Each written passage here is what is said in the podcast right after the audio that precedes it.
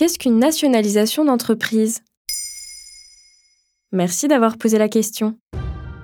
Le 23 mai 2023, le ministre de l'économie et des finances Bruno Le Maire annonce sur RTL que l'État deviendra l'actionnaire unique d'EDF d'ici au 8 juin 2023. Cette décision devra permettre de réaliser dans les meilleures conditions le programme de construction de six nouveaux EPR. Cela renforce l'indépendance énergétique du pays. On peut reprendre la main sur notre production d'électricité.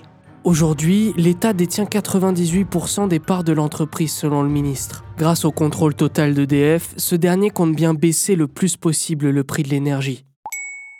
Mais ça existe une entreprise appartenant à l'État? Eh bien justement, c'est ça la nationalisation. C'est le transfert forcé d'un bien privé vers un régime public. Dans notre exemple, EDF détient encore des actionnaires privés, c'est-à-dire des personnes ayant investi dans l'entreprise, des investissements qui leur rapportent de l'argent sous forme de dividendes à la fin de l'année. Pour ce faire, il suffit de faire voter une loi de nationalisation de l'entreprise en jeu. À ce moment-là, l'État peut contraindre les actionnaires à lui céder leur part. Et c'est exactement ce que veut faire le gouvernement avec EDF. Ce n'est pas une confiscation, l'État doit verser une indemnité aux actionnaires. Selon l'INSEE, on attribue le contrôle d'une entreprise à l'État dès lors que celui-ci détient plus de 50% des parts de la société.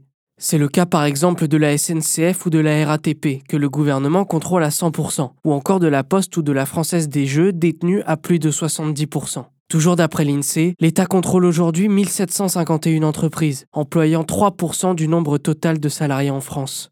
Et ça vient d'où la nationalisation des entreprises?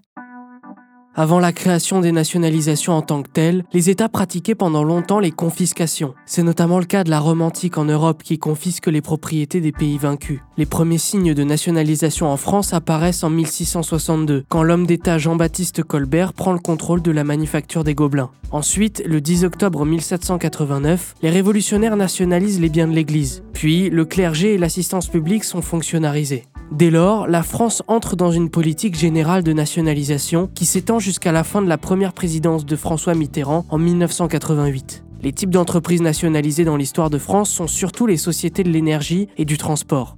À noter que pendant le régime de Vichy, la majorité des nationalisations ont été réalisées sur des entreprises d'information, signe d'un régime autoritaire.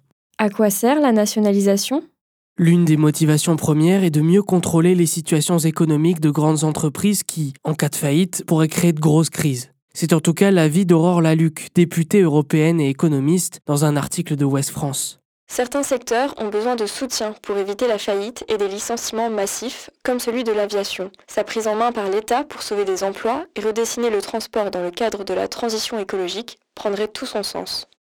Voilà ce qu'est la nationalisation d'entreprises. Maintenant, vous savez, un épisode écrit et réalisé par Samuel Lambrouzo. Ce podcast est disponible sur toutes les plateformes audio. N'hésitez pas à répondre au sondage du jour sur Spotify. Et si cet épisode vous a plu, vous pouvez également laisser des commentaires ou des étoiles sur vos applis de podcast préférés.